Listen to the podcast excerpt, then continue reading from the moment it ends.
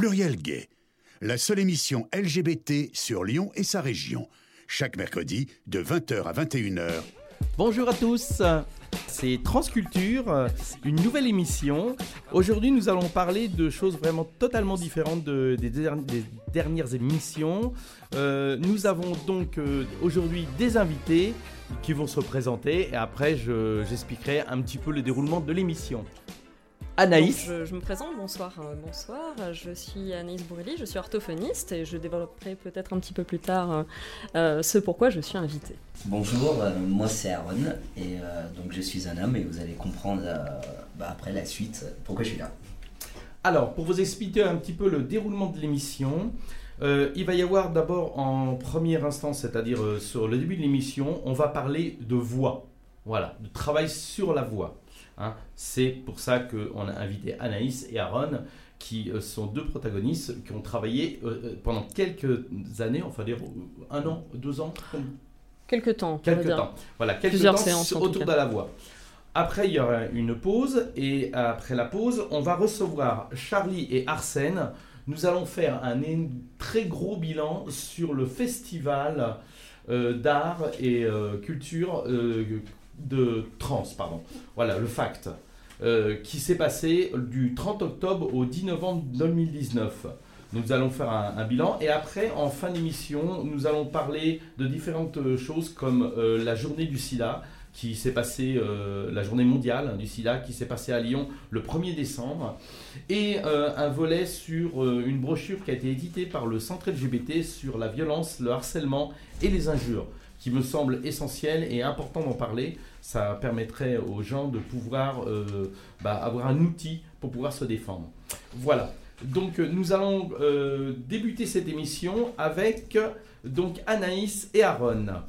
Donc du coup, je vais me tourner vers Aaron qui va m'expliquer un petit peu, bah, un petit peu, très brièvement son parcours dans de ce qu'il est aujourd'hui et ce qu'il était. Voilà. Ah bah disons que je pense que vous avez compris que j'étais un, un homme euh, né pas dans le bon corps. Parce que c'est vrai que j'ai du mal maintenant à dire que je suis une personne trans, pour moi je suis devenu un homme. J'ai eu euh, plusieurs interventions, mais là en fait euh, bah, je suis plus au niveau de la voix pour expliquer aux personnes qui sont comme moi, qui bah, avec la testo fait des choses, mais on peut faire d'autres choses aussi avec une orthophoniste. D'accord. Et euh, en fait, euh, pour toi, euh, quelle a été l'importance justement de travailler ta voix et à quel moment de ta transition tu as pris le, comment, la mesure de justement de pouvoir travailler cette voix et de se dire, ben, aujourd'hui, enfin, au début, quand tu t'es quand tu dit peut-être ça correspond pas à ce que je veux que ce soit comme voix et comment tu t'en es arrivé là en fait aujourd'hui? Alors en fait au début du parcours, comme tout le monde, c'est dur. Euh, dans les magasins, en fait, quand je rentrais, bah voilà, on pouvait me dire monsieur et dès que je me mettais à parler, euh, c'était madame. Donc c'était très frustrant. J'avais pas, j'avais pas les hormones, donc euh, je connaissais beaucoup de, de filles qui, qui étaient en transition, donc des, des M2F. Et elles travaillaient chez les orthophonistes, donc moi, c'est vrai que j'avais beaucoup de mal, donc c'était impératif que j'intervienne avant la testo. Donc du coup, j'ai eu recours à Anaïs avant en fait la testo, je l'ai eu par téléphone. Elle m'a demandé en fait d'attendre un certain temps de testo, euh, à peu près deux mois et demi. D'accord. Et à partir de là, euh, je sais que la testo, bon, c'est- pas obligatoire pour tout le monde, hein, la testo fait des choses, mais moi c'est vrai que je voulais euh, vite être rapidement dans le corps qui me- qui, qui m'y m'était dû et ma voix qui corresponde avec mon corps. D'où l'importance de travailler ta voix. Et d'où le, le- le- enfin, simplement le choix d'une orthophoniste, parce qu'il y en a qui font le choix aussi d'une personne qui est spécialisée dans les chants. hein. Il y a aussi, voilà, il y a, il y a deux, il y a, il y a deux écoles en fait, hein, euh, parce qu'on sait qu'aussi il y a des professeurs de chant qui travaillent aussi sur la voix avec des, des Mm. trans, hein, des, des- des personnes transgenres. Voilà. Donc euh, maintenant, je vais me tourner vers Anaïs. Oui, oui, qui, avec joie. euh, donc je suppose que c'était une première. Alors, effectivement, quand j'ai euh, donc eu pour la première fois Aaron au téléphone, Donc euh, tu n'étais pas encore euh, hormoné, donc je lui ai demandé de patienter un peu deux mois, deux mois et demi. En plus, c'était pendant la période d'été, dans ce qui correspondait à une période d'arrêt hein, plutôt dans, dans, les soins. Et euh, donc je l'ai reçu en bilan deux mois et demi après le début de, de la testostérone, et on a commencé donc à travailler sa voix. Et c'était effectivement une grande première pour moi parce que j'avais eu l'occasion de recevoir des personnes transgenres dans le cadre d'une féminisation vocale, mais jamais dans le cadre d'une masculinisation. Donc c'était un peu le contrat de départ, c'était un challenge qu'on se fixait euh, tous les deux, de travailler au niveau vocal dans ce travail-là de masculinisation vocale. Et euh, donc on a commencé à travailler après... Voilà, je ne sais pas si tu as d'autres. Euh, Alors oui, simplement, simplement c'est par rapport à ton cursus professionnel. Est-ce que, est, que quand tu as commencé ton cursus professionnel et puis tu l'as terminé, bien sûr, est-ce que justement il y avait dans ce cursus cette, euh, cette particularité C'est une question qui est extrêmement intéressante. Il faut savoir qu'au centre de formation de Lyon, des orthophonistes, à l'époque où moi j'ai fait mes études, il n'y avait absolument pas de cours qui concernaient la transition vocale. On a des cours sur la rééducation vocale en général pour accompagner des patients qui ont des pathologies au niveau des cordes vocales, qu'elles soient bénignes ou que euh, ça soit plutôt une dysphonie fonctionnelle, ce qu'on appelle. Mais on n'avait absolument pas de cours. À l'heure actuelle, et j'en suis très heureuse, il y a un cours notamment sur la féminisation vocale. Malheureusement, pas encore sur la masculinisation. J'aimerais bien que ça soit possible. En tout cas, j'invite voilà, euh, la formation, le centre de formation à faire un cours là-dessus parce que je trouve ça extrêmement intéressant. Mais du coup, c'est déjà très positif parce qu'effectivement, à l'heure actuelle, les orthophonistes qui sortent du centre de formation de Lyon ont eu un cours concernant ce travail vocal. D'accord, ok. Donc en fait, maintenant, aujourd'hui, ce qui serait euh, assez complémentaire, c'est euh, de travailler sur euh, justement la voix, mais pas dans la féminisation, mais dans la masculinisation. Exactement, ça me paraît très très intéressant. Donc en fait, ce qui serait peut-être intéressant, c'est de se rapprocher du centre de formation. Exactement, exactement. Mais je pense qu'il y, a une de mes collègues lyonnaises qui intervient pour le, cours de féminisation vocale, et donc j'espère bah, qu'on va mettre en œuvre le cours de masculinisation, pour le coup, ce qui me paraît très très intéressant. Et du coup, comment vous avez, comment vous avez pu puisque en, fait vous n'aviez pas l'habitude de, ce type de, changement de voix. Hein. Et comment vous avez accès votre travail en fait par rapport à, avec Aaron? Comment vous avez fait euh, en fait parce que c'était c'est un peu différent de, Effectivement, effectivement, on n'est vraiment pas du tout dans le même cadre de travail. Euh, le but effectivement c'est de, de, réaliser cette transition vocale. Donc il faut savoir qu'avec la testostérone, euh, Aaron a bénéficié déjà d'une aggravation de sa voix assez spontanée. Pour les amateurs de musique, je vais euh, situer un peu la note. Il était aux, alentours du Fa 2, ce qui est déjà une voix relativement grave et acceptable, hein, euh, qui pouvait passer, mais qui apparemment ne passait pas dans toutes les circonstances. Et donc nous, on a vraiment accès sur plusieurs, euh, plusieurs domaines de la voix. Le premier, il va s'agir de la fréquence de la voix, ce qu'on appelle la hauteur, grave, aiguë. En l'occurrence, pour Aaron, on a vraiment accès sur l'enrichissement de ces graves, des harmoniques de la voix grave, la résonance de la voix, comment elle peut se diffuser, comment... Parce que si je reviens sur un petit point théorique, mais peut-être que ce n'est pas l'objet, je ne sais pas, euh, pour un petit point un rapide, euh, bref, théorique, euh, un apport théorique sur le geste vocal, en fait, la voix, qu'est-ce que c'est? C'est simplement du souffle qui est émis par les poumons. Ce souffle est transformé au niveau du vibrateur laryngé, au niveau des cordes vocales en son, et ce son est modifié enrichi par les cavités de résonance. Les cavités de résonance, c'est la bouche, la cavité pharyngée, les cavités nasales, les lèvres. Tout ça contribue à la résonance de la voix. Et donc c'est ça qu'on a travaillé avec Aaron principalement pour enrichir et faire en sorte que sa voix passe dans le maximum de circonstances possibles. Alors, ce qui, est, ce qui est aussi important, ça a été l'accueil, euh, l'accueil de la, personne transgenre. Hein. parce qu'en fait, euh, euh, on va dire que dans, dans un accueil professionnels, mhm. euh, vos, vos, confrères et vos consoeurs mhm. bah, euh, n'ont pas forcément un contact avec les personnes transgenres, pas toutes. Tout à fait. Donc euh, du coup, c'est comment vous avez bah, comment vous l'avez accueilli, comment les premiers contacts se sont faits. Alors moi en fait, j'ai tout de suite après mon diplôme, j'ai tout de suite accueilli, j'ai eu cette chance-là d'accueillir des personnes transgenres, ah. et donc j'ai vraiment eu strictement aucune difficulté parce que en fait pour moi, je n'ai pas du tout quelqu'un qui est en parcours de transition, même si je le prends en compte pour le travail vocal, mais pour moi j'ai juste un patient, un être humain face à moi, avec ses recherches, ses problématiques, ses difficultés, qu'on va essayer de, bah, j'essaye d'accompagner au mieux pour faire en sorte que ça se passe mieux pour Et ces je, personnes. Je suppose que euh, avant d'avoir reçu des, personnes transgenres, vous connaissiez, vous connaissiez pas euh, ce, ce, genre de, de, comment on appelle ça, de personnes ou c'est alors disons que En fait, c'est, hum, j'ai vraiment, euh, eu la chance d'être accompagnée par deux personnes extraordinaires, de professionnels de santé, euh, qui s'appellent Annie Trollet-Cornu et Guy Cornu, qui sont euh, deux grands spécialistes de la voix et qui, eux, ont beaucoup reçu. Et donc j'ai eu l'occasion d'assister à des rééducations. Je me suis également formée sur ma propre voix, j'ai fait beaucoup de formations en orthophonie relative à la voix. Et donc j'ai eu la chance de pouvoir assister à ce travail-là déjà en amont avant, de moi-même en recevoir, et ce qui évidemment euh, contribue et, alimente la, pratique. Aaron, euh, je vais simplement te demander comment s'est passé le premier contact avec Anaïs. Est-ce que euh, ça a été simple pour. Est-ce que de y aller, ça a été, ça a été simple ou tu as eu un petit peu d'appréhension? Ou voilà, donc, euh, parce qu'on sait très bien que nous, généralement, les premiers, les premiers contacts avec les médecins, que ce soit euh, des paramédicaux ou des médecins. On a toujours un petit peu les trouilles, il hein, faut le dire. Hein. On se dit, mm. oh là là, comment on va être perçu, comment, ça va, comment le contact ça va se faire. Est-ce que toi, ça s'est relativement bien passé ou tu as eu un peu peur? Alors déjà, le, au niveau téléphone, c'était super. Mm-hmm. Et en fait, j'avais euh, déjà pas mal de copines qui allaient chez Anaïs. Ah d'accord.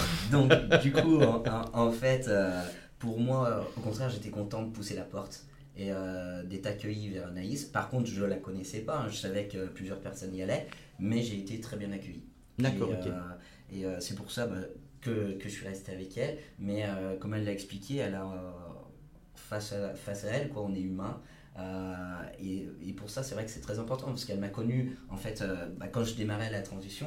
Là, bah, elle, elle m'accompagne aujourd'hui et je trouve ça formidable parce que c'est pas tout le monde qui va le faire.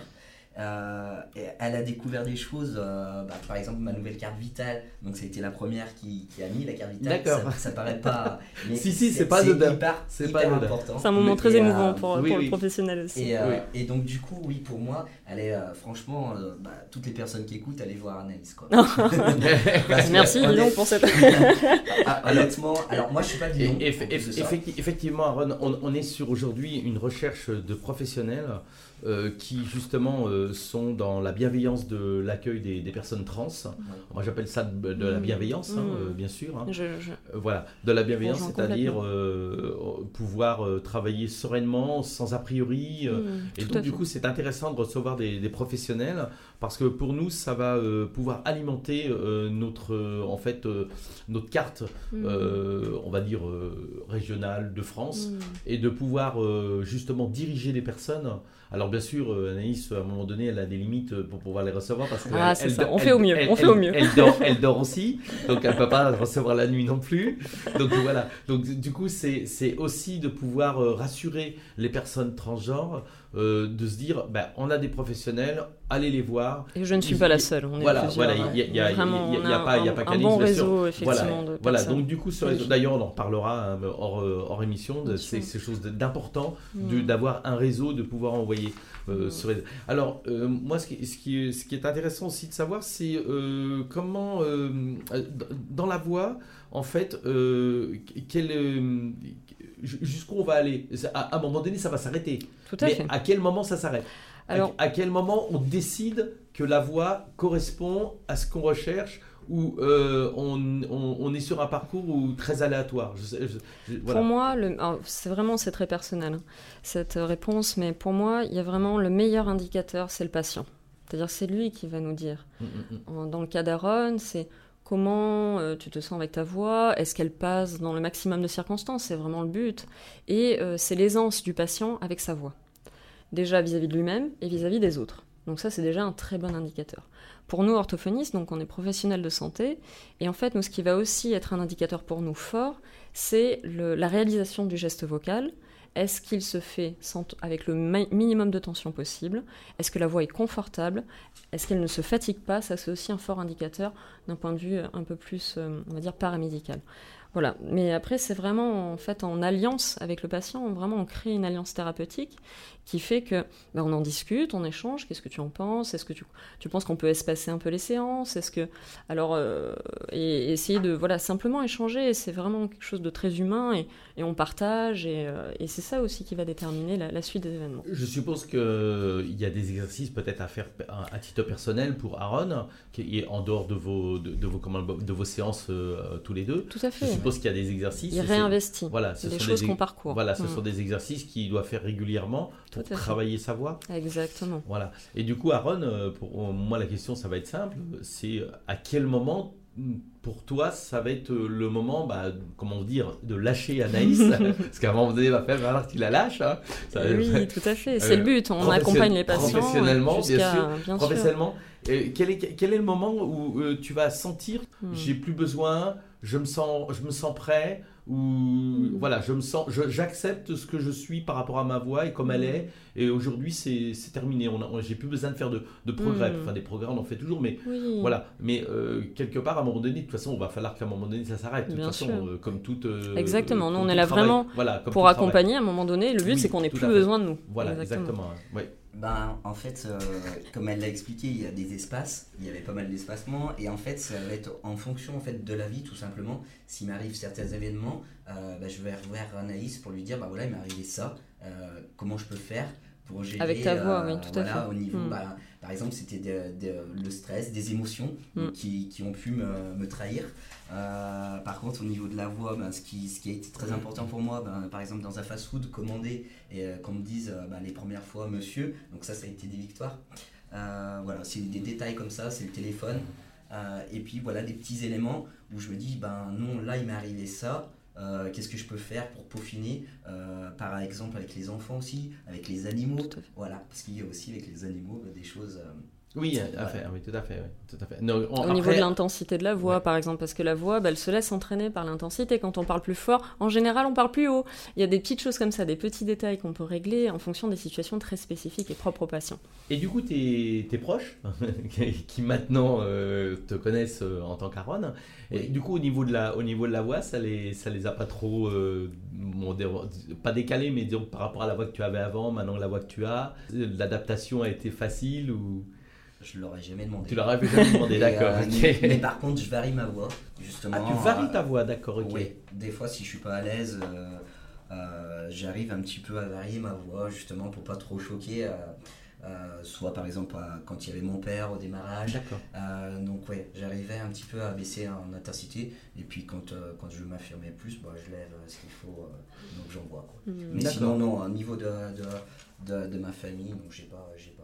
Oui, il n'y a, pas- y a pas de souci. Donc, de- de donc du coup, euh, le- le- le- le- c'est un travail quand même qui est, euh, qui est très intéressant parce que en fait, euh, alors, il faut savoir que chez certains transgenres, il y a des gens qui mettent en avant justement le travail de la voix et il y en a d'autres qui vont Tout moins à fait, c'est vraiment libre à chacun. Voilà, vraiment. voilà, parce que Mhm. l'importance, comme on dit, hein, chacun a ses importances, a ses priorités, exactement. a ses priorités, Mhm. et donc du coup, bon, c'est vrai que on, on va dire que c'est toujours compliqué quand on parle de dos et qu'on vous dit euh, oui madame, bonjour madame, et qu'on se retourne et que c'est un monsieur. Dans ces cas-là, c'est vrai que c'est un peu compliqué, puis c'est un peu, euh, un peu frustrant pour nous aussi hein, de, se retrouver, de se retrouver face à un genre qui ne qui ne correspond pas Hmm. au nôtre et qu'on est obligé de recadrer à chaque fois. Parce qu'en fait, c'est ce qui se passe, Oui. je suppose. C'est qu'à chaque fois qu'on nous dit, euh, bah, pour toi, madame, et pour moi, monsieur, c'est à chaque fois, ben non, c'est madame, excusez-moi. Alors, bien sûr, oh, excusez-moi, je. Voilà. Hmm. Mais je pense que dépend, des à chaque fois, on est obligé. Ce ce qui, est, Mm. ce qui est- ce qui est très embêtant, c'est Mm. quand on est sur une, sur une voie qui ne correspond pas à notre genre, on a une espèce de justification euh, qu'on doit faire euh, systématiquement au téléphone. Au téléphone, moi, je me rappelle avoir eu, euh, euh, comme on ça, une instance administrative. Euh, c'était une mairie et il a fallu que je rappelle trois fois la fille que c'était, j'étais bien une femme, quoi. Et à un moment donné, c'était un peu lourd, quoi. À chaque fois qu'elle m'en prenait, mais bon, monsieur, non, c'est pas monsieur, je vous dis, c'est madame. Hein, excusez-moi, mais euh, voilà. Bon, euh, je dis, j'ai une voix grave, euh, j'y peux rien, mais je suis né comme ça. Voilà. Tout à fait. Donc, voilà. Donc, Mais je pense que tu, mais soulèves fois- quelque chose de très fois- important, voilà. c'est la, la gêne de la personne. Voilà. Est-ce que j'arrive à gérer? Qu'est-ce que ça déclenche chez moi par rapport à ma voix? Si ok, je suis ok avec ça. Bon, bah, a- fait. Ou est-ce qu'au contraire, c'est quelque chose qui m'embête et que j'ai envie de travailler? Mais voilà, c'est. Ben, C'est-à-dire qu'on on, s'aperçoit qu'on est obligé de recadrer systématiquement. Oui, On ouais. est obligé de recadrer au téléphone Hmm. et quand on est de dos. Mm. Euh, quand on est de face, euh, les bon, ont, un, aspect euh, physique.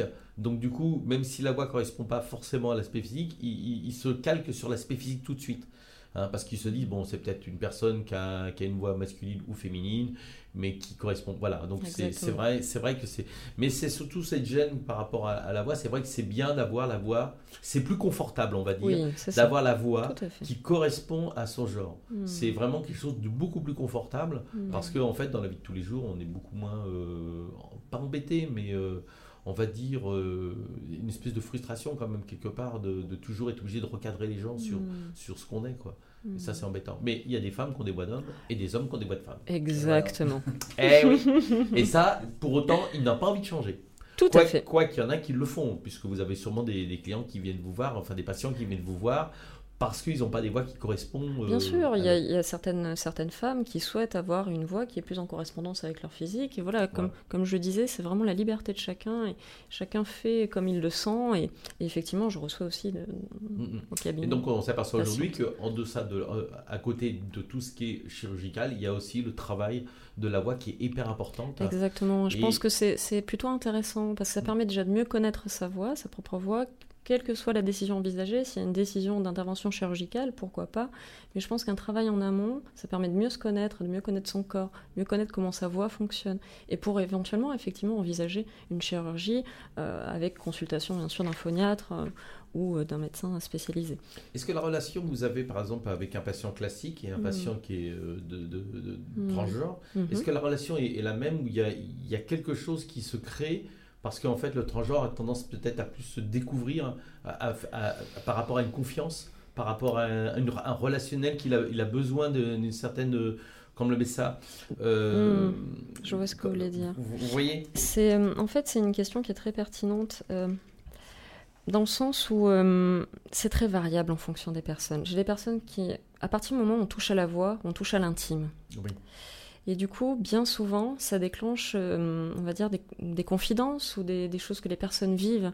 Mais je ne pense pas vraiment que ça soit relatif à un parcours de transition. Mais dans le parcours de transition, il y a des difficultés que les personnes on va dire, d'autres patients que je reçois ne rencontrent pas, évidemment, par rapport à leur voix. C'est ça qui les distingue.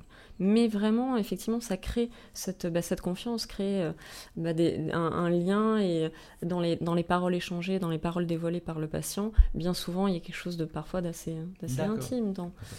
Et euh, une, fois que le, patient est, passé entre vos mains et qu'il estime mm. qu'il a plus à, venir vous voir, mm-hmm. est-ce que euh, ça vous arrive d'avoir euh, des contacts ou des... Alors ça ne m'est jamais arrivé jusqu'à présent. Maintenant, on ne sait pas dans une carrière, mais oui, oui, tout à fait, tout à fait. Voilà. En tous les cas, moi, je suis bien content de vous avoir reçu parce que avec joie. Mm-hmm. ce qui est important pour moi, c'est de montrer aussi qu'on a des, il y a des réseaux, il y a des professionnels. Qui, euh, qui, s'attardent, qui s'intéressent, qui, euh, qui sont formés maintenant, hein, mhm. qui sont formés de plus en plus. Hein. Mhm. Euh, nous, on essaye, enfin, moi je vois, je, fais des, conférences et des formations auprès des médecins généralistes avec une de mes collègues. C'est extra. Et mhm. c'est pour un petit peu expliquer un petit peu ce que c'est les personnes transgenres, comment on peut les accueillir, parce qu'on ne demande pas aux médecins généralistes de, de régler le problème de la transition, on leur demande simplement c'est d'accompagner et de diriger les gens sur, des, sur la bonne voie. C'est-à-dire de, les accompagner. Parce qu'un médecin de famille, pour moi, est très important. C'est une des premières personnes qu'on va voir quand on a un problème ou quand on ressent quelque chose mm. qui ne va pas ou qui ne correspond pas. Et donc, du coup, il faut que cette personne-là soit formée et de puisse diriger bah, vous chez les bons professionnels.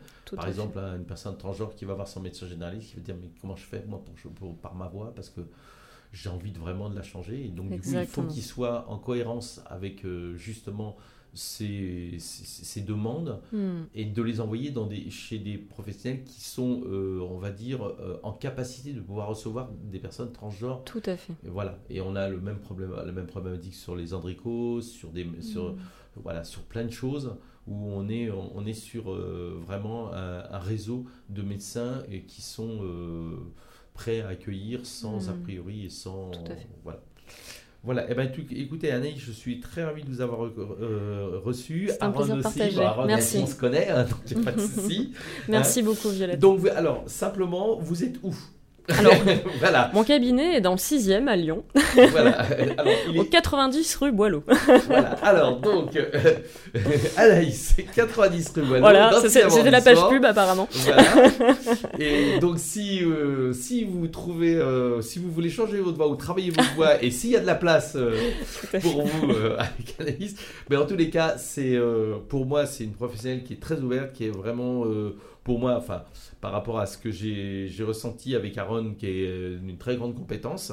Euh, Merci donc, beaucoup. Du coup, je vous conseille de. Alors, soit, soit vous la contactez, soit de toute façon par le contact d'Anis, elle vous dirigera chez, chez, des collègues, tout à fait, chez d'autres collègues qui pourront vous accueillir dans le même cadre, bien sûr, dans, un, Dans, un cadre aussi, aussi confortable. Mm. Mais en tous les cas, c'était une, c'était une bonne chose. Et voilà. Donc, euh, bah, je vous remercie à tous Merci les deux. Violette. Merci, hein Merci beaucoup. Et donc, euh, bah, il nous reste 2-3 minutes. Donc, euh, on, va, euh, on va faire une pause dans 3 minutes. Sachant que après, les, après la pause, on va donc recevoir Charlie et Arsène qui vont nous faire un bilan assez détaillé. On va faire un bilan détaillé de, du FACT, du FACT qui était ce fameux festival autour de l'art et de la culture trans. Et euh, on, on s'aperçoit que euh, les personnes trans ne sont pas forcément tout le temps dans la revendication, ils sont plutôt euh, dans le savoir-faire, le savoir-être et montrer à la société aujourd'hui qu'il existe de la culture, de l'art, il existe plein de choses de positifs que produisent les trans. voilà, les transgenres en règle générale. voilà, donc du coup, on va parler de la programmation, de ce qui s'est passé dans la programmation, de la fréquentation, bah, euh, s'ils ont été satisfaits. Euh, après, on va aussi parler bah, du, euh, du, suivi, le, suivi du festival pour l'année prochaine, en 2020.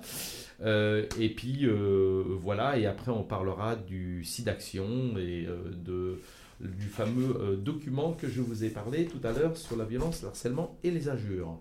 Voilà, donc euh, du coup, euh, il me reste encore deux minutes. Euh, donc je vais vous présenter quand même vite fait les, comment le, ça, le fact. Alors le fact, c'est une, c'est un festival qui a été créé et le premier festival qui a été créé, il était à Paris. Donc on est passé après le festival de Paris, donc on a, on a, ça a été organisé à Lyon. Et donc c'est une bonne chose hein, parce que à Lyon ça a été bah, une grande première d'avoir un festival trans. C'était la première fois que ça se construisait. Et donc, du coup, ça a été dans des lieux un peu divers. Alors, euh, ce sont des lieux qui ont, été euh, partenaires du FACT. Alors, il y a eu quelques petites. On va, voir avec Charlie et puis euh, son collègue, que Arsène. Voilà, j'ai un peu de prénom, un peu de mal avec Arsène que le prénom. On va voir justement les lieux, comment ils ont pu avoir ces lieux, quelle est la difficulté qu'ils ont eu, parce qu'en fait, c'est un festival qui, à mon sens, avait pas au départ, avait pas énormément de moyens. Donc, la recherche, c'était plutôt des lieux qui étaient prêtés sachant que euh, l'accessibilité au, festival était quand même de, façon très, très abordable. je vois sur, euh, par exemple, la soirée d'ouverture, vous pouviez donner 5 euros ou 8 euros ou 12 euros. C'est-à-dire la somme, vous donniez ce que vous vouliez. Euh, alors, ce que vous vouliez, c'était ou 5 ou 8 ou 12. Voilà, on ne donnait pas 1 euro. Hein. mais 5 euros pour ceux qui avaient très peu de moyens, et puis 12 bah, pour ceux qui voulaient donner un peu plus. Mais ça permettait de pouvoir donner accès à ce festival à des personnes bah, euh, qui n'ont pas forcément euh, voilà, de, gros moyens financiers, sachant que par exemple la soirée cinéma, le prix était libre. On donnait ce qu'on voulait. Voilà. D'autres, c'était des repas partagés. Par exemple, on a fait des performances avec des repas partagés. C'était pareil, le repas partagé, on mettait les sous dans une boîte et on mettait ce qu'on voulait 5 euros, 3 euros, 4 euros, 10 euros, 20 euros. Voilà. C'était suivant le ressenti. Alors, je ne sais pas combien euh, tout ça, toutes ces, les sommes ont été récoltées, euh, l'ensemble des sommes, mais c'est vrai que c'est bien de faire euh, ce système-là où c'est des, des, des, des, accès aux personnes qui n'ont pas forcément les moyens financiers de pouvoir, et, qui, parce qu'on sait très bien que les personnes trans sont aussi comme les autres, n'ont pas forcément des gros salaires, malheureusement. Donc on est tous pareils. Voilà, donc nous allons faire la pause. Il est 7h30, il est 19h30, pardon, pas 7h. 19h30 et on vous reprendra dans 5 minutes. Merci.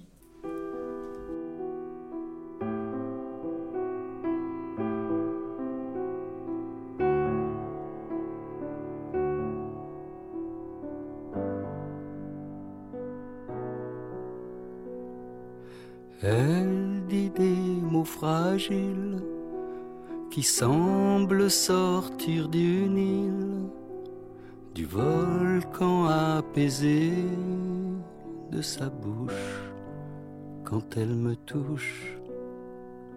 Elle invente des phrases enflammées, des postures ensorcelées.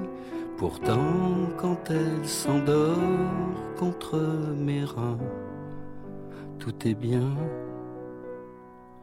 Elle rêve alors de galaxies, de comètes alanguies. Elle porte un prénom de garçon. Elle s'appelle Patrice. Elle est belle et métisse. Elle vient d'un autre continent où tout n'est que tourment.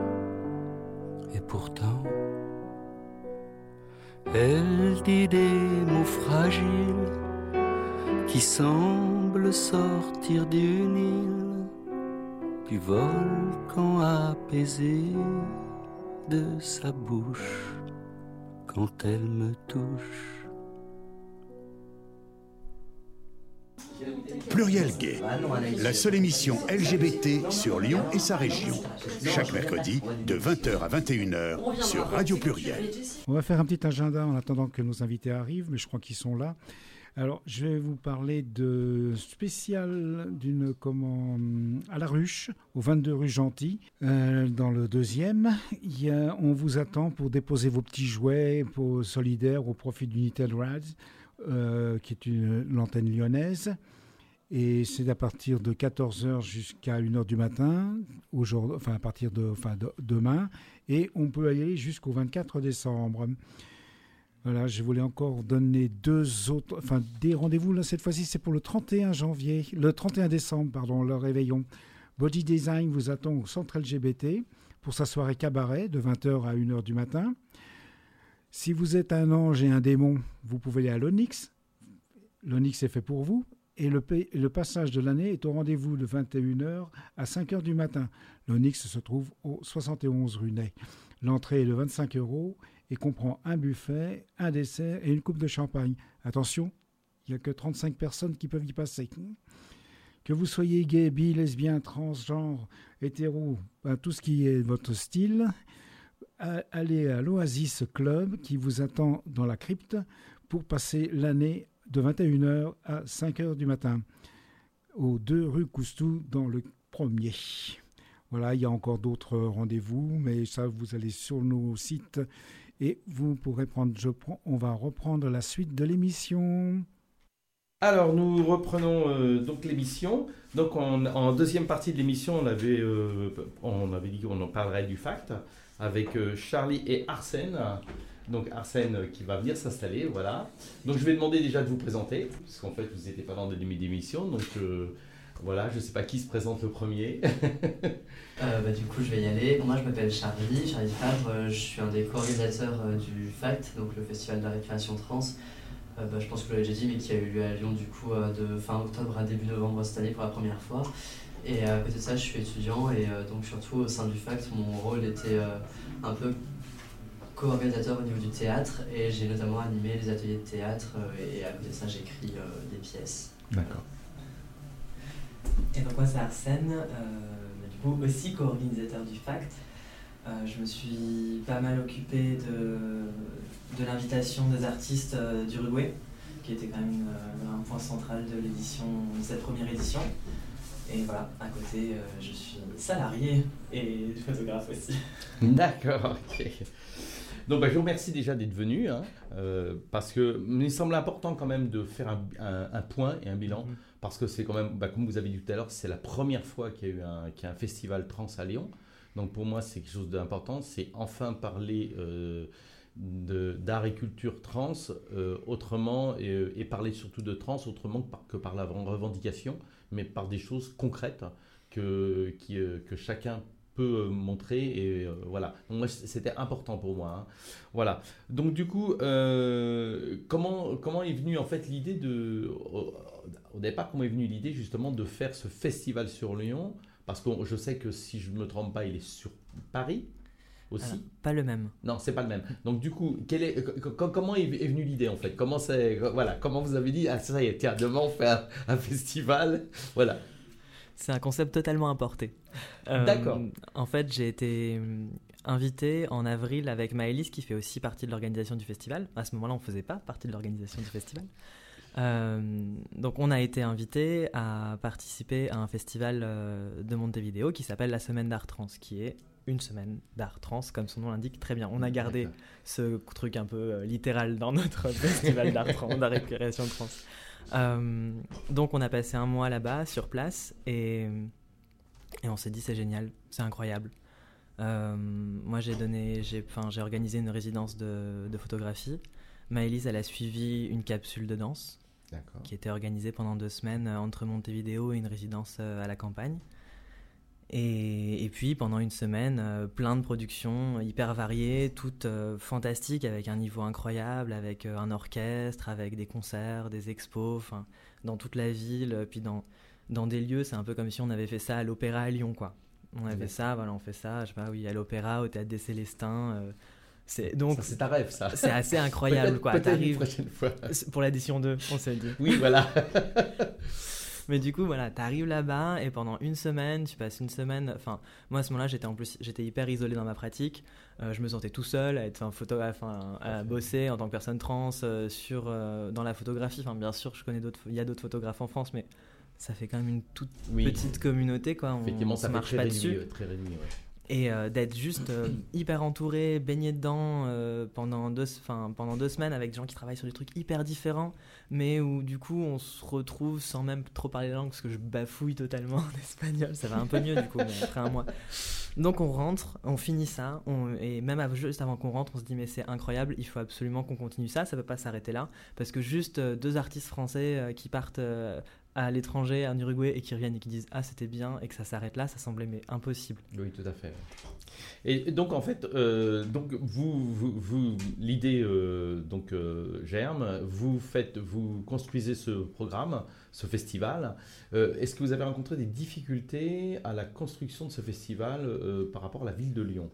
Est-ce qu'il y a eu des, des problématiques? Est-ce que, la plus grande problématique qu'il y a eu, est-ce que ça a été, c'était quoi? C'était les salles? C'était quoi? C'était le temps. Oui. Le temps. en, fait, euh, entre le moment où euh, Arsène et Maëlys sont revenus donc d'Uruguay et le moment où moi je les ai rencontrés, il y a eu quelques semaines. Et ensuite, en fait, on a eu six mois pour monter le festival. Ah, c'est court, six mois. C'est six mois, c'est court. C'était six mois pour euh, faire venir les artistes de l'autre bout du monde. C'était six mois pour euh, trouver des lieux qui acceptaient de nous soutenir et, euh, et, voilà pour trouver des financements aussi. Enfin voilà, donc c'était. Et au niveau des justement des, des, des, personnes qui vous ont qui vous ont sponsorisé ou qui vous ont accompagné, est-ce qu'il y a eu, est-ce que ça n'a pas été trop difficile? Est-ce que vous avez réussi à trouver quand même des des, financeurs, enfin des gens qui vous ont voilà aidé quoi alors financeur non, parce que du coup on a un festival non subventionné, on a une, on a une campagne de financement participatif qui a, qui a payé en partie. Euh, par contre on a eu beaucoup de complices en gros, c'est-à-dire qu'on est cinq personnes dans l'orga, dans, dans qui viennent chacune de milieux qui sont quand même assez différents, avec des contacts assez différents, et donc on s'est un peu tous toutes lancés dedans en disant ben, on demande à tout le monde, et de quelqu'un qui demande à quelqu'un qui demande à quelqu'un, on a trouvé les lieux. Et euh, jusque à des fois à la dernière minute euh, quand il faut euh, relocaliser un truc.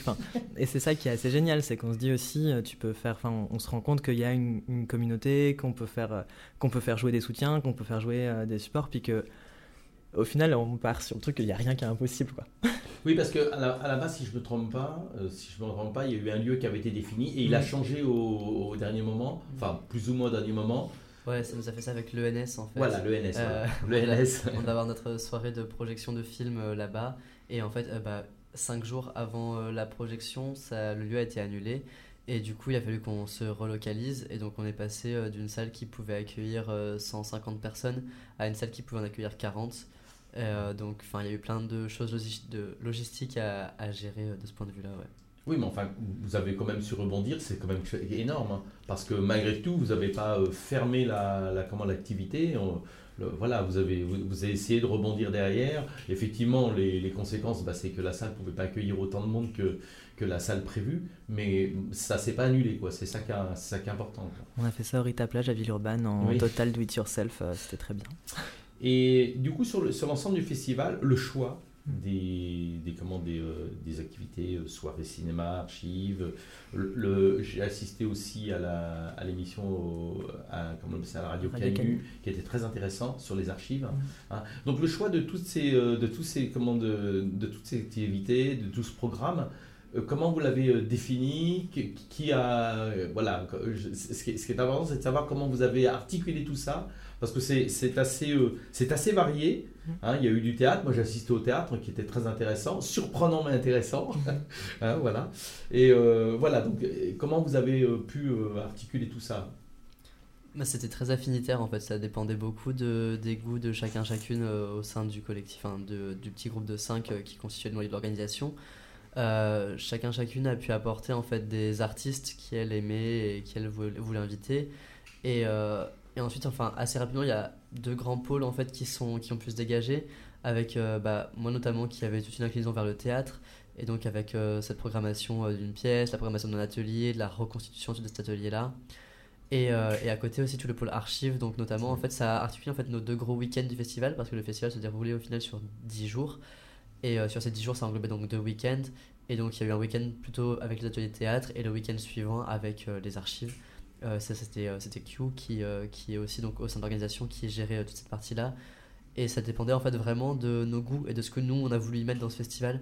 Parce que comme c'était notre première fois aussi, on pouvait assez facilement, assez librement choisir ce qu'on allait y mettre. Et donc on a décidé d'englober en fait un, un maximum de choses. et de pas se brider en fait aussi de ce point de vue là et de d'inviter en fait un maximum de personnes selon nos moyens et selon les moyens des personnes aussi, leur disponibilité, mais surtout de ce qu'on voulait présenter au public. Et c'était assez large au final. Et au niveau de la, du taux de fréquentation, en fait, est-ce que vous avez été satisfait du taux de fréquentation? Est-ce qu'il y a eu beaucoup de monde? Est-ce qu'il est qu'il y a eu des fois trop de monde? Non, mais voilà. Donc, euh, moi, enfin, moi, pour le peu que j'ai assisté, j'ai trouvé qu'il y avait énormément de monde. Moi, j'ai assisté à trois, trois choses euh, au Salle Gosse deux fois et au, comme ça, au théâtre. Mhm. Il y avait énormément de monde. Est-ce que, bon, j'ai pas pu tout assister parce que mm, le métier que je fais ne me permettait pas de venir tout le temps. Hein. Est-ce que le taux de fréquentation euh, a, été important? Est-ce qu'il a vraiment varié suivant les, les comment les ça les Alors j'ai vu qu'il y avait des ateliers aussi, mais j'ai pas pu assister non plus. Il y avait des ateliers. Est-ce que les ateliers il y a eu du monde aussi ou voilà Qu'est-ce qui a fait qu'il y a eu autant de monde euh, à chaque fois on a fait, du coup, on a fait salle comble en fait euh, sur euh, toutes les salles où il y avait des réservations. Euh, sur celles où il n'y en avait pas, on a, quand c'était les salles, tous les salles gosses, c'était comble aussi. Amour, bah, c'est difficile à quantifier parce que c'est un bar et qu'il y avait beaucoup d'allers-retours, mais c'était plein. la salle où on a eu un peu moins de monde, c'était le Grand Zéro, et c'était un, mais c'était un mercredi et leur salle elle est gigantesque aussi. Donc en fait, si on était dans la continuité, on aurait juste rempli aussi de l'avoir. Et, et, pour les ateliers, euh, l'atelier de danse, du coup, on était, une, on était une dizaine, ce qui était très bien pour un atelier de danse. L'atelier à la bibliothèque avec les enfants qui étaient euh, un amour d'atelier. C'était juste, c'était hyper doux comme moment. Il y, avait, il y avait une, à peu près pas, une dizaine d'enfants aussi qui étaient là avec, euh, avec leurs parents. On avait 13 dans mes souvenirs. 13. Eh, ça, ça c'est quand même une super ouverture quand même. Ça, c'était génial. C'est génial parce que, en fait, euh, ce sont des, des, des, enfants avec leurs parents qui viennent pour écouter. Euh, bah, c'était la lecture, c'était quoi? C'était du dessin, c'était un atelier illustration. Un, un atelier illustration, illustration et accompagné par des personnes trans par euh, Mathias, qui est un illustrateur, euh, un jeune illustrateur trans, il a 15 ans, qui venait euh, du Uruguay du coup, avec sa famille pour présenter son travail et qui a exposé au Salgos. Et, et, Léo, qui est un allié, qui a fait une bande dessinée qui est du coup, lui, une personne 6, Marika, donc ce serait l'équivalent de PD en français, qui euh, venait présenter la BD Teen Trans, qui est euh, le fruit de deux ans de travail euh, avec des personnes trans de façon très très proche. Moi, ce qui m'a, ce qui m'a vraiment plu dans, dans, cette programmation, c'est qu'il y avait même bien marqué ouvert à tout le monde. C'est-à-dire qu'on n'était pas sur un, festival où c'était, voilà, c'était ouvert aux, personnes trans, c'était vraiment ouvert à tout le monde. moi, j'ai vu des, des, des, des, gens qui n'étaient pas trans, qui sont venus et qui, qui s'intéressaient justement à, l'art et culture trans. Voilà. Donc je trouvais que c'était très très bien cette ouverture et que ça, ça, ne, ça ne confinait pas justement euh, uniquement euh, en- entre les personnes trans. Quoi. Et ça, c'est important, moi, je pense, l'ouverture. Mais en fait, la non-mixité, c'est un outil Oui. qui. Et il y a eu des moments où, bah, pour, sur les ateliers, où c'était pertinent aussi de proposer des moments de non-mixité pour, euh, pour créer des, voilà, des moments euh, d'être, pour être ensemble, pour parler librement, pour créer librement. C'est aussi un, c'est un rapport qui est différent. Et, euh, et puis après, non, sur le reste, il y a des artistes euh, qui sont trans, qui font des trucs fantastiques. Il n'y a pas de raison que ça intéresse pas les personnes cis. c'est ça aussi en fait la question c'était de savoir à qui on voulait parler et ce qu'on voulait retranscrire dans ce festival et en fait on voulait, on voulait visibiliser euh, l'art des personnes trans et montrer que bah, on est là et qu'on fait des choses et que ces choses elles sont vachement bien et du coup bah, il s'agissait pas de les montrer uniquement aux personnes de la communauté parce que entre nous on sait qu'on fait des trucs bien Voilà. Euh, donc euh, c'était pour ça aussi qu'il y avait cette question de s'ouvrir en fait aux personnes Voilà. non trans Mais c'est ce que je disais tout à l'heure en début d'émission. on- Il faut, il faut plus qu'on, qu'on- qu'on- enfin, c'est pas qu'il faut plus. Il ne faut pas que sur- euh, travailler sur la revendication, mais il faut, il faut montrer à la, à la société aujourd'hui qu'on, qu'on, qu'on en fait partie et que on est créateur de, bah, de plein de choses et que c'est important pour nous de pouvoir avoir une visibilité, quoi. Voilà. Après, le côté revendication, on l'a quand même eu à, à la fin du festival, puisqu'on a clos le festival avec une performance qui s'est déroulée sur la passerelle du collège, qui fait la liaison entre euh, l'hôtel de ville et euh, qui passe sur le Rhône. C'est la passerelle bleue qui bouge là quand on oui, est oui, dessus. tout à fait. Je vois laquelle que c'est. Voilà. Euh, en fait, on a fait une performance là-dessus où on avait une immense pancarte sur laquelle on avait écrit le nom des 327 euh, personnes trans qui ont été assassinées cette année, euh, qui sont recensées par euh, le Trans Day of Remembrance. Mm, mm, mm. Et en fait, bah, cette performance, elle faisait partie à part entière du festival. Et en fait, pour nous, la partie revendicatrice, elle n'est pas excluante non plus parce que notre art, il revendique quelque chose quand même au final. Et euh, il veut dire quelque chose politiquement. Et euh, c'est pas un aspect non plus qu'on a cherché du tout à éradiquer euh, de nos pratiques, je pense. Oui, oui, non, mais c'est, c'est- ça, ça en fait partie, mais Oui. c'est- ce n'est pas que. C'est un autre point d'entrée en fait. Voilà, voilà, tout à fait, parce que c'est vrai que c'est c'est intéressant. Bon, enfin, en tous les cas, moi j'étais euh, ravi. Et puis, alors, le seul souci qu'on a eu, nous, c'est que c'est l'info. Mm. Moi, je suis tombé par hasard sur le petit euh, flyer Oui. qui se trouvait sur le bar du centre LGBT. Ah, ça a marché. Et je me suis dit, mais qu'est-ce que c'est que ce fact Qu'est-ce que c'est que le fact? Et alors le centre LGBT m'a dit, mais, mais euh, comment tu as eu l'info? Ben, J'ai dit, bah, j'ai eu l'info chez vous. Et en fait, c'est quelqu'un qui a dû venir poser. C'est moi. Voilà. Et, mais en fait, ils n'étaient pas au courant. Ils ne savaient pas. euh, Est-ce que tu as rencontré des gens? Est-ce que tu leur as dit, ah, tiens, je- il y a un festival qui s'organise Moi, je l'ai fait passer euh, au jardin d'été et euh, à Chrysalide en, en disant euh, voilà, on fait un festival d'art trans. euh, D'accord. on sait que, enfin, on espère que vous allez pouvoir relier la faux aux Et personnes. À euh, qui au jardin d'été vous avez euh, J'ai euh, un, j'ai envoyé un mail euh, sur la page. Euh, où j'ai eu, un ré- j'ai eu une réponse, mais alors je ne sais, je ne saurais D'accord, plus ok, vous non, c'est dire. euh, Mais moi, je pense que c'est notre charte graphique qui a avant tout attiré l'œil parce que, quand même, euh, ces couleurs sont Oui. euh, assez remarquables. Oui, tout à fait, tout à fait, tout à fait. Et donc, du coup, euh, puisqu'on a encore quelques minutes, Oui. euh, le prochain, c'est-à-dire les, les prochaines, euh, on va dire, il va vivre encore là pendant l'année prochaine, mais la prochaine édition, on, s'est parti, on est parti pour deux ans. On est parti pour quelque chose qui va être en biennale. Euh, pour à la fois se laisser le temps de, de créer pendant un an, se laisser le temps de se reposer aussi, parce que c'était assez éprouvant de monter Oui, ça en six mois, et puis on a tous et toutes d'autres projets qui sont à côté, mais aussi pour pouvoir construire des ateliers. Bon, là, on a un, projet de sortir un fanzine euh, issu du coup du, du premier festival, pouvoir construire tout ça et que ça commence aussi dire- déjà à nourrir l'édition suivante. Donc il faudra être un petit peu patient et patiente, mais on prépare ça. Donc, du coup, rendez-vous en 2021. Tout à fait. Voilà. Donc, en tous les cas, moi, j'ai été ravi de vous accueillir. C'était une, euh, bah, c'était euh, quelque chose d'assez euh, mémorable. J'ai- bien aimé. J'ai trouvé que c'était vraiment quelque chose qui était important pour la ville de Lyon de pouvoir avoir- accueillir un festival d'agriculture trans. Euh, effectivement, c'était une première. hein, donc, du coup, Bah, et puis on peut aussi souligner qu'en fait c'est pas qu'une première pour Lyon, mais en fait c'était aussi une première en France au moment où on a commencé à organiser. On a été, euh, Ex aequo. on a été ex aequo, en fait avec euh, le festival de Océan qui se déroulait lui à Paris euh, sur Oui. le- la même durée, le festival des merveilles. Euh, mais en fait même à l'échelle européenne, c'est un des projets qui sont novateurs et qui, qui sont avant-gardistes en quelque, en quelque sorte, parce qu'il n'y en a pas euh, d'autres. trouvé un, Un voilà. aux Pays-Bas. voilà. Ah, aux Pays-Bas. Ouais. mais euh, on est sur quelque chose qui est encore euh, trop peu existant Et, et, donc on est aussi très fiers en fait de d'initier un peu ce mouvement et on espère surtout bah, que ça va se répandre ce genre de choses parce que bah, les créateurs, créatrices trans, nous on a été chercher en Uruguay, mais il n'y a pas besoin d'aller en Uruguay pour euh, chercher des personnes formidables, et on a trouvé des Français, Françaises qui étaient fabuleuses aussi, et euh, c'est pareil partout, et donc il faut juste savoir retrouver. Quoi. Alors moi j'ai pas rencontré votre vos autres euh, co-organisateurs, je ne mmh. connaissais que vous deux j'ai tout de suite accroché. je vous ai trouvé vraiment euh, dynamique, sympa. Voilà. Enfin, j'ai trouvé vraiment qu'il y avait euh, une espèce de magie. Hein. Ah, il y, en a trois autres. Hein. Ouais, voilà, je les connais pas. Je, je connais pas les autres. Enfin, j'en ai, j'ai pas eu de contact avec les autres. J'ai eu un contact avec vous deux. Et c'est pour ça que je me suis dit, bon, il faut quand même qu'on en parle, qu'il y en a après, qu'on en parle, qu'on, voilà. C'est dommage, voilà, qu'on continue, quoi. Hein.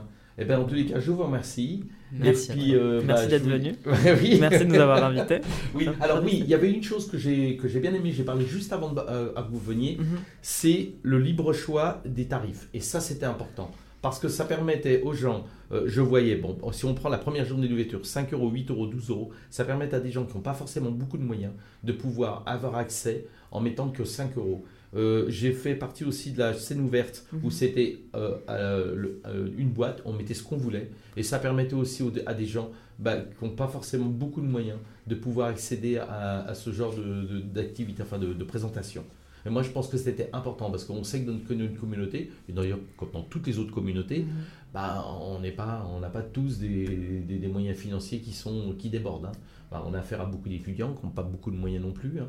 Donc du coup, c'était cette ouverture aussi, euh, euh, cette porte de, par rapport au, l'accès financier, j'ai trouvé ça très intéressant. C'est une, c'est pas, je, vois, je l'ai pas vu souvent ça.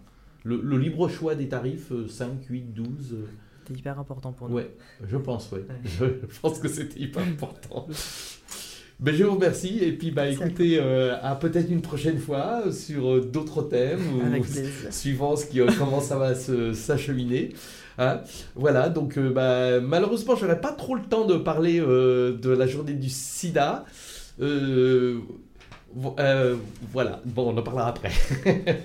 on en parlera après, parce qu'il y a une journée importante le 1er décembre à Lyon sur le sida. C'est une journée mondiale sur le sida, où il y a eu bah, un événement, plusieurs événements. Voilà, et je voulais aussi parler de, de, Alors, je vais en parler vite fait, parce que pour moi, c'est hyper important. C'est une brochure qui a été éditée par le Centre LGBT euh, sur la violence, le harcèlement et les injures. C'est un document qui va vous permettre euh, de connaître les, les comment la, la, la, euh, au niveau médical, au niveau administratif, au niveau des plaintes, comment vous pouvez vous organiser par rapport à ça, comment, qui vous pouvez contacter, les numéros de téléphone? Voilà, c'est vraiment un document très intéressant parce que le document, vous pouvez pas, vous n'êtes pas seul. Euh, il y a les instances euh, administratives comme la gendarmerie, la police, euh, la préfecture. Il y a aussi les médecins. Il y y a toute une documentation qui vous permet de pouvoir... Deux minutes, d'accord. Alors toute personne qui, qui veut se renseigner sur bah, comment porter plainte, alors, la plainte, ça peut te. Tu peux reprendre après, c'est pas grave, oui. on va s'installer tranquillement. D'accord, ok. Là, si tu veux, hein, Ok. Bonsoir. Donc l'émission est, l'émission est terminée. Je vous dis à, alors je vous dis au mois de février.